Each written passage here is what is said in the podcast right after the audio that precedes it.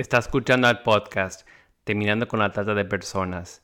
Este es el episodio número 16. La industria pornográfica tiene víctimas.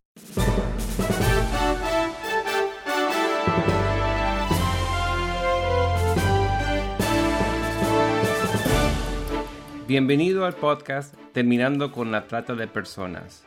Mi nombre es Gilbert Contreras. Y mi nombre es Virginia Contreras. A través de nuestros episodios, que se emitirán cada dos semanas, buscaremos empoderarlo a usted con herramientas para estudiar el asunto, ser una voz y hacer una diferencia para terminar con la trata de personas. Le damos la bienvenida a nuestra audiencia. El tema del día de hoy es La industria pornográfica tiene víctimas.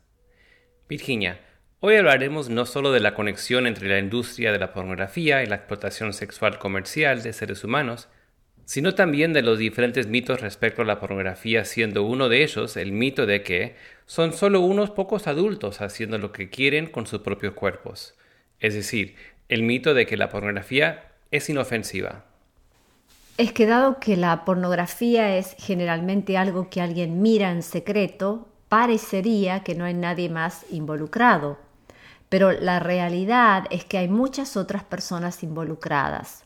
Hay modelos y actores en las imágenes, muchos de los cuales son explotados y se sienten atrapados, y en ocasiones solo participan porque han sido esclavizados o siendo hasta víctimas de trata de personas para explotación sexual.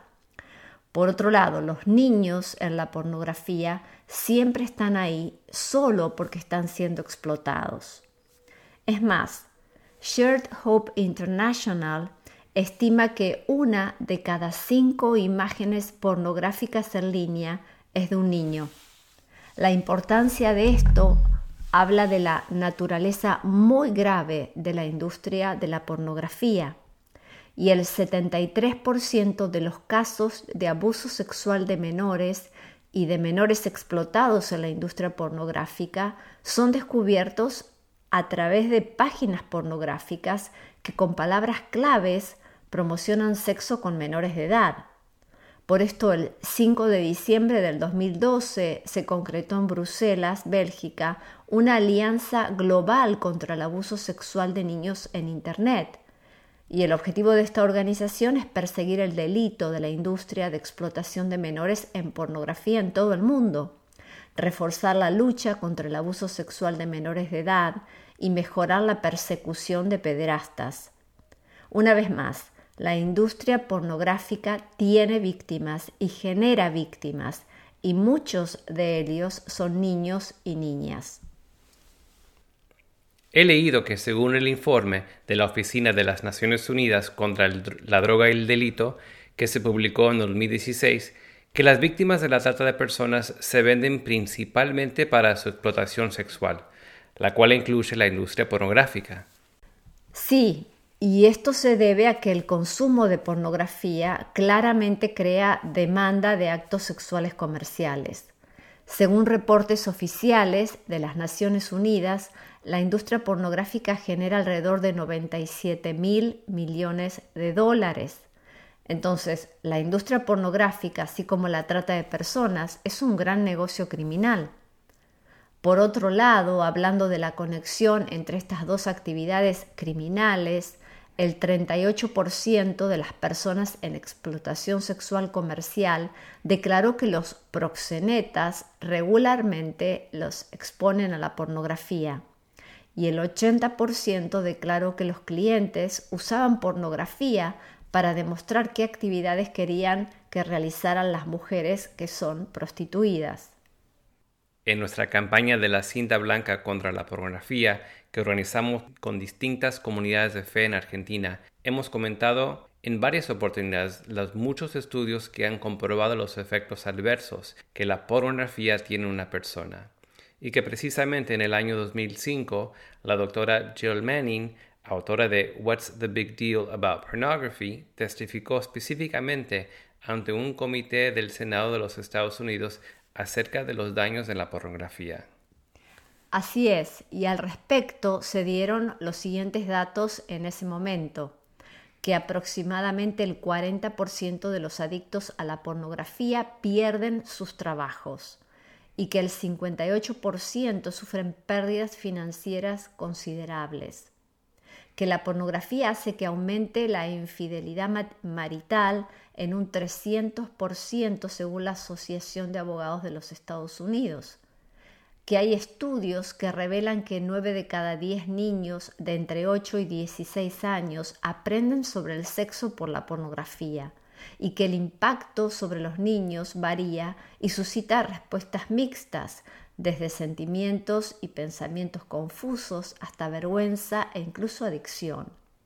Que un estudio que se hizo a niños entre los 10 y 17 años de edad indicó que el hecho de ver pornografía provoca además sentimientos de soledad y depresión que el mensaje que se comunica acerca de las mujeres es que su atributo más valioso es su sensualidad y el ser un objeto sexual, lo que le resta valor a su autoestima, y que la pornografía desensibiliza lo emocional y espiritual de la sexualidad y devalúa a la persona. Es poco probable que los padres y madres quieran que sus hijos e hijas comprendan la sexualidad de esta manera. De allí la importancia de estar alertas e involucrarse en la lucha contra la industria de la pornografía. Me viene a la mente el experimento con mariposas al analizar la mentira y el peligro de la pornografía. Es muy bueno y oportuno que lo expliquemos aquí. En la década de 1950, dos investigadores, Nicholas Timberger, un biólogo holandés que fue ganador del premio Nobel, condujo el siguiente experimento con otro científico.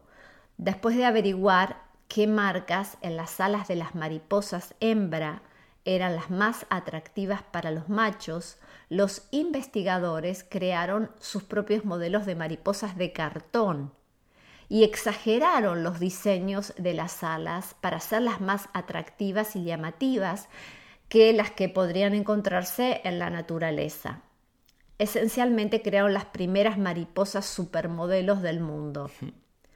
Y los machos se enamoraron de ellas, volaron directamente hacia las figuras de cartón y trataron de aparearse con ellas, ignorando así a las mariposas hembras verdaderas que estaban justo ahí a la vista. Los machos brindaron toda su atención a las figuras irreales y exageradas. ¿Te suena familiar? Tal como las mariposas engañadas, los consumidores de pornografía se obsesionan tanto persiguiendo fantasías llamativas que se pierden la vida real y las relaciones verdaderas. Entonces, la pornografía es una toxina social y física que destruye las relaciones, roba la inocencia, erosiona la compasión, engendra violencia y mata el amor porque apela a la fantasía compensatoria, donde se reemplaza la realidad por una imaginación distorsionada y divorciada de lo natural y posible. Es toda una mentira. Qué ejemplo tan claro del poder de una mentira. ¿Te parece, Virginia, que analicemos entonces algunos mitos frecuentes respecto a la pornografía? Sí, muy oportuno hacerlo ya que un mito es una historia imaginaria que altera las verdaderas cualidades de una cosa, es decir, que altera la realidad y hay muchos mitos respecto a la pornografía. Pero la pornografía, todo, desde la apariencia de la gente hasta la manera en que tienen sexo, es una fantasía. Los consumidores de pornografía a menudo se obsesionan tanto persiguiendo la fantasía que, como dijimos anteriormente, se pierden el amor verdadero y las relaciones. Ok, entonces empecemos. Mito. La pornografía es necesaria ya que enseña sobre el sexo y cómo ser un mejor amante. De hecho, está documentado que el uso de la pornografía por un miembro de la pareja lleva a la pareja a tener mucho menos sexo y finalmente reduce la satisfacción con la relación. Por otro lado, la pornografía en realidad enseña a los hombres a maltratar a las mujeres y enseña a las mujeres que deben disfrutar de ese maltrato y violencia. Las investigaciones de Fubert del 2011 en materia de pornografía y masculinidad se detectó que los hombres que consumían pornografía afirmaban ser propensos a cometer delitos de violencia sexual ya que según un informe de Bridge del 2010, el 88% de los materiales pornográficos contienen violencia contra la mujer. Es que no es ninguna novedad que la pornografía es violenta, pero muchas personas no se dan cuenta del grado de influencia que los mensajes subyacentes de la pornografía tienen sobre el cerebro y el comportamiento. Puede ser también que películas como 50 sombras de Grey estén contribuyendo a tener cada vez un mensaje más distorsionado de lo que es el amor y la vida sexual en una pareja. Totalmente. Como muchos han comentado, en realidad lo que 50 sombras de Grey enseña es que los afectos se pueden comprar y cuanto más dinero se gaste, más control se ganará en una relación. Y que los comportamientos de control y lo que se llama stalking, es decir, vigilar y seguir a una persona, son gestos de afecto en lugar de banderas rojas de peligro, y que es romántico ignorar o disfrutar el dolor de los demás por placer personal, o que es aceptable que el sexo se use como arma y que la coerción y la fuerza no son abusivas, sino expresiones de deseo, y que la riqueza y el éxito, junto con el pasado de tortura, significa que una relación abusiva es aceptable e incluso se puede llamar la historia de amor de la década. O sea, una mentira total que solo termina bien, entre comillas, en una película. Otro mito. Yo tengo el derecho de hacer lo que quiero en la intimidad de mi casa. Como señalamos con anterioridad, simplemente porque la pornografía se utiliza en privado no significa que sea inofensiva. La pornografía no es algo sin víctimas, ya que anima a los abusos y a la violencia. La pornografía además aumenta la demanda de mujeres y niños víctimas de trata de personas para explotación sexual. Mary Ann Leiden, directora del Centro de Terapia Cognitiva de la Universidad de Pensilvania de los Estados Unidos, señaló que la mayoría de las mujeres involucradas en la industria del sexo son sobrevivientes adultas de abuso sexual. La investigación indica que el número está entre el 60 al 80%. Tengamos en cuenta que a la industria y a los medios les gusta retratar un lado glamuroso de la pornografía, lo que sugiere que los actores y modelos están ganando mucho dinero haciendo algo que a ellos les encanta hacer. Y este es otro mito dentro del mito acerca de la naturaleza inofensiva de la pornografía. La realidad es que estos hombres y mujeres con frecuencia abusan de las drogas y el alcohol para hacer frente a su trabajo y que muchos tienen enfermedades de transmisión sexual y que muchos ganan poco o nada por su trabajo. Un buen número también se dedica a la prostitución y otro número significativo admite que fueron abusados sexualmente cuando eran niños. Hay muchos informes de muerte por sida, suicidio y sobredosis de drogas entre los intérpretes o ejecutantes en el negocio de la pornografía. Vamos con otro mito. La eliminación de la pornografía solo aumentará la violencia contra la mujer y la frecuencia de las violaciones. Todo lo contrario, ya que la pornografía anima a los espectadores a explotar a las mujeres para el sexo, deshumaniza a las parejas sexuales y legitima la actividad sexual violenta y coercitiva al representar a sus víctimas como disfrutando de esta violencia. Eh, las víctimas de violencia doméstica a menudo apuntan al uso de la pornografía como un factor en la violencia por ser obligadas a recrear escenas pornográficas aun cuando sean peligrosas. Robert Jensen observa que los temas básicos en la pornografía son Primero, que todas las mujeres en todo momento quieren sexo de todos los hombres. Segundo, que las mujeres disfrutan de todos los actos sexuales que los hombres realizan o demandan. Y tercero, que cualquier mujer que no lo comprenda este principio cambiará de parecer con un poco de fuerza. A lo que Robin Morgan agrega que la pornografía es la teoría, la violación es la práctica. Esta frase capta el vínculo entre la producción, y el consumo de pornografía y la violencia contra mujeres, niños y niñas.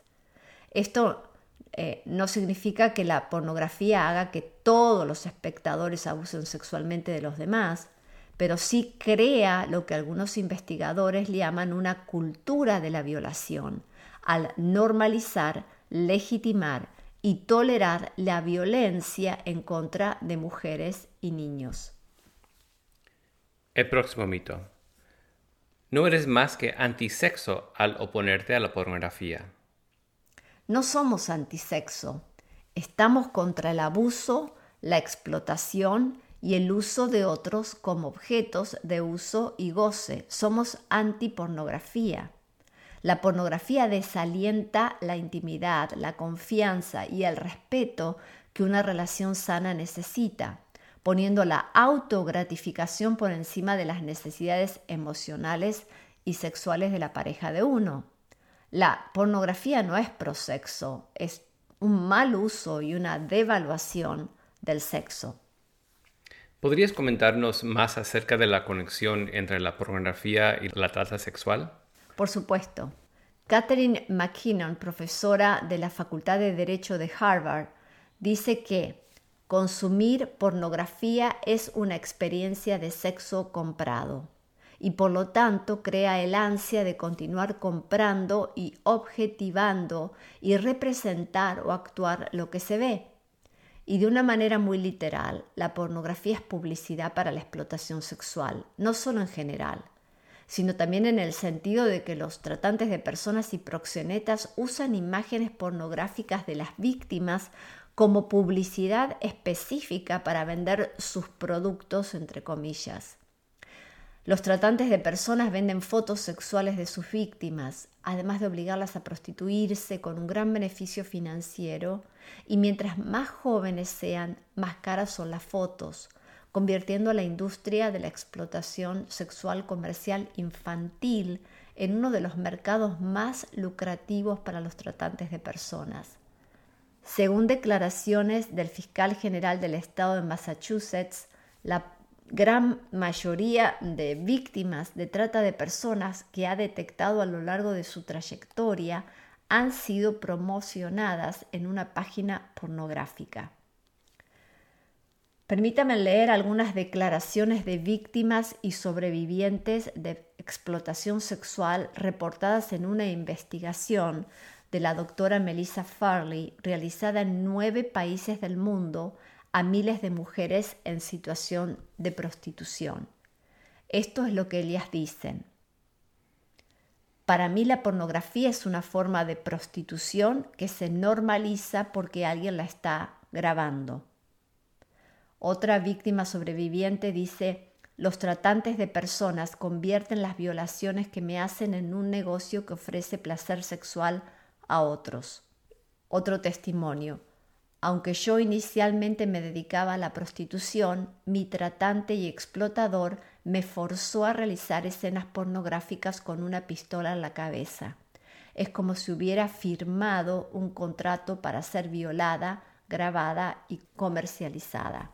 También tienes otros testimonios que se han registrado que muestran la relación entre pornografía y la explotación sexual de seres humanos. Sí, por ejemplo el de Linda Borman, quien comenzó su actividad en la industria pornográfica en 1972 debido a la coerción de su esposo. Linda fue protagonista de una película que resultó muy popular en esa época, una, una película pornográfica. Y años después se puso en evidencia que Linda fue obligada a hacerla. Linda es ahora una defensora del movimiento contra la pornografía y ha compartido su testimonio afirmando que se inició en la industria con una violación en grupo. Ella denunció lo siguiente, y la cito, Nunca había estado tan asustada, deshonrada y humillada, afirmó. Me sentí como basura. Me involucré en actos sexuales pornográficos contra mi voluntad para así evitar ser asesinada. Las vidas de mis familiares fueron amenazadas. Tristísimo. Sí. Y otro testimonio también importante es el de Jody.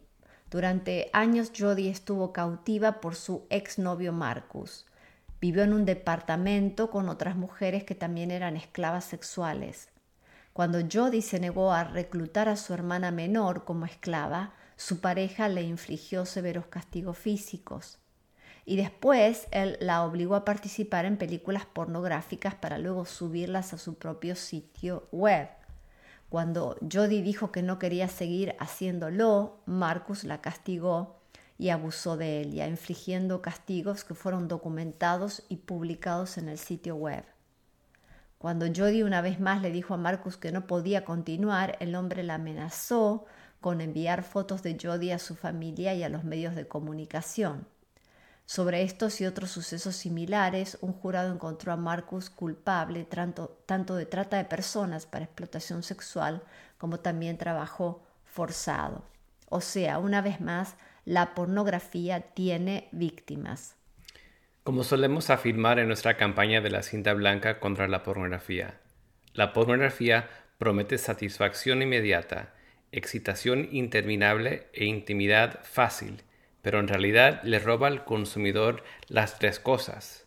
Cuanto más una persona consume pornografía, más tiende a retirarse emocionalmente de personas reales y depender de la pornografía y con el tiempo se le hace más difícil formar una relación real y el aislamiento y la soledad resultantes fomentan la depresión y la necesidad de más pornografía. Este episodio ha sido muy interesante. ¿Qué quieres que recuerden de este episodio, Virginia? Que la pornografía proviene de las palabras griegas porne, que significa prostituta o prostitución, y la palabra grafos, que significa escritura. La pornografía es como un narcótico que secuestra el cerebro y redefine la sexualidad humana arruinando vidas.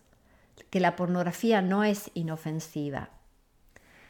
Que está profundamente involucrada en la explotación de mujeres y niños y es destructiva para quienes la consumen que la pornografía es mucho más que una decisión individual, es parte de un sistema que se aprovecha de las mujeres y los niños y sus espectadores participan, contribuyen y se ven moldeados por ese sistema destructivo que esclaviza. Si podemos comenzar a comprender que lo que se describe en la pornografía no es simplemente sexo o sexualidad, sino explotación sexual comercial, queda en evidencia los efectos negativos y corrosivos de este contenido.